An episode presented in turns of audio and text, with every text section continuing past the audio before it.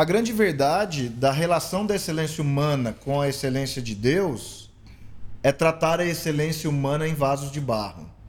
Essa é a chave dessa relação. Porque o vaso de barro, ele atribui a glória da excelência humana a Deus. A Deus. O vaso de barro pega a performance humana, que é legal ter. Em, em, em muitos momentos, em muitas esferas da vida, é legal você ter uma performance. Hoje, hoje é uma corrida pela, pela alta produtividade, né? Eu, eu não sou tão favorável à, à extrema alta produtividade, porque eu acho que a gente está criando uma geração de pessoas doentes, né? Que doentes mesmo, fisicamente, mentalmente, psicologicamente, porque elas querem tanto produzir além daquilo que é a capacidade humana. Eu lembro, por exemplo, né? Gerações passadas. É, é muito louco isso. Eu, eu, eu, vim de uma família de um pai que trabalhou muito. Eu vi ele trabalhar muito, assim, ele viajava, ficava muitos períodos fora tal. Mas comparando o estilo de vida que, que era trabalhar muito para aquela época, trabalhar muito hoje, era muito diferente. Tinha hora que desligava, né? Que tinha... você voltava para sua casa. o cara desligava da família. tomada. Claro Sim. que não tinha celular, não tinha o mundo hoje nas suas mãos, né? Que faz as pessoas ficarem conectadas o tempo inteiro.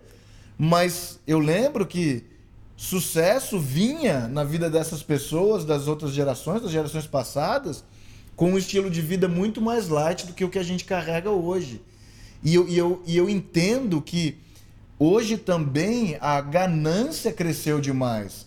Porque se o amor de muitos tem se esfriado, meus amigos, a ganância também tem sido rampante. As pessoas Sim. cresceram em querer. Claro que o mercado não ajuda, porque a, a economia de consumo que a gente tem hoje, lançamentos. Cara, lança um iPhone novo, tá louco. A pessoa tem um que é duas gerações passadas, parece que ela foi pro deserto, que ela tá morrendo de fome, porque ela tem um telefone que funciona perfeitamente.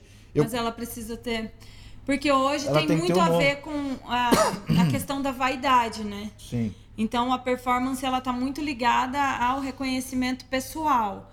Então eu, eu, eu vejo isso hoje, né? É, você precisa estar. Tá, você é, é, melhor você parecer algo Sim. bem sucedido. Sim. Do que você realmente buscar um sucesso que às vezes não é bonito de ver, né? Às vezes não é uma coisa que é esteticamente bonita. Então o estético hoje ele é muito mais valorizado, né? Você é linda de se ver. Eu tô aqui olhando para você, só para constar, tá? Tá bom. Você é muito linda. Você quer ler o que significa vaidade? Tem, tem uma uma uma... A gente usou bastante o dicionário hoje. O bastante o dicionário, porque vaidade em português, no Google mesmo, gente. Gente, a gente leu e realmente a gente pensa às vezes em vaidade de um jeito, né? E a gente foi olhar no dicionário e vaidade fala do que é vão, do que é aparente, do que é ilusório. Mas ele fala da valorização que se atribui à própria aparência ou qualquer outra qualidade física ou intelectual fundamentada no desejo de que tais qualidades sejam reconhecidas ou admiradas pelo outro. É chamar atenção, é, né? Não é só é. o desejo de você ser melhor, ou de você estar bonito, ou de você parecer bem-sucedido. Mas é como os outros... É fazer os outros tem a responsabilidade de reconhecer isso em você. Sim. Né? É aquela vaidade do, das pessoas egoísta, né? Todo mundo tem que ver que eu brilho, todo mundo tem que ver que eu tenho grana, todo mundo tem que ver que eu sou bem sucedido, todo mundo tem que ver que é uma autorrecomendação humana, né? Sim. E, é, e essa, isso produz um cativeiro na vida da pessoa, Sim. porque ela precisa mostrar para os outros ou justificar a sua vida, o que ela faz, o dinheiro que ela tem, a, a, a profissão, a vida com Deus, as revelações. Tem Cê gente que tem vaidade com o próprio ministério. Tem performance ministerial hoje, é. que é tipo ter que mostrar que você sabe muito tal. Eu costumo dizer, eu quero até aqui é, chamar um, a atenção dos, dos irmãos que estão nos assistindo e das pessoas que ainda vão nos assistir. Não, chamar a atenção porque nós, né, nós, nós que estamos envolvidos com a igreja o, o tempo inteiro, cara, é muito desafiador pregar uma mensagem hoje. Por exemplo, eu tenho gostado mais de bater papo assim aqui, que a gente fala de coisas e, e, e, cria raízes mais profundas, porque é desafiador. Eu já preguei, sei lá, centenas de mensagens na minha vida, não, não tenho ideia quantas, tantos anos. Mas é desafiador, porque parece que toda vez, e eu não estou dizendo que, que os, os pastores precisam ceder essa pressão os pregadores. eu, eu, eu, eu procuro nunca ceder a essa pressão. É o que eu procuro. Nunca ceder. Mas o lance é que a expectativa das pessoas é sempre tirar um coelho novo da cartola. Sempre um coelho novo. sempre revelação. uma revelação. Sempre uma palavra.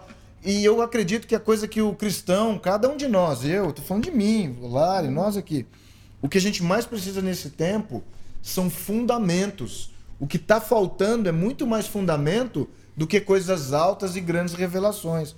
Então, a excelência humana fora dos vasos de barro, de saber que não fui eu que fiz, não fui eu que tive essa revelação, não fui eu. Pedro, quando ele vê que Jesus, ele reconhece, tu és o Cristo. E entenda bem, ele não falou, tu és Jesus, filho de Maria e José.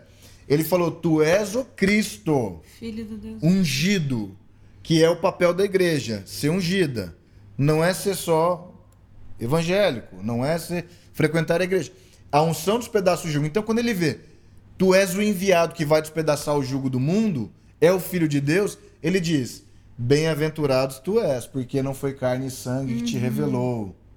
Não foi sua habilidade natural. Né? Jesus né? ensinou para ele é. ali na raiz da igreja. Não foi carne e sangue, foi meu pai que está no céu.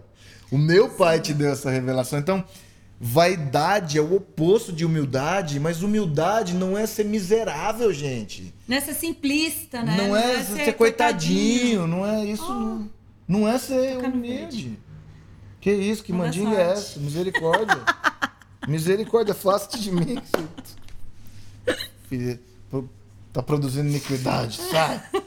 Sai.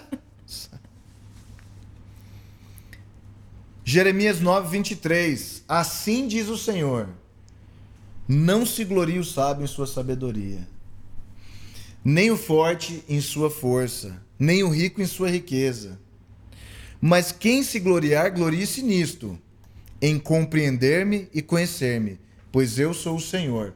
Olha o aspecto relacional aqui da excelência. Sim. Vou repetir. Olha o aspecto uhum. relacional da excelência. Se você tem muita sabedoria, esse não é o ponto. Se você tem muita força, esse não é o ponto. Se você é muito rico, esse não é o ponto. O ponto é que em Deus te dando sabedoria, força, riqueza, você precisa focar a sua vida em compreender quem é o Senhor e conhecer, porque é Ele que dá todas essas coisas. Sim.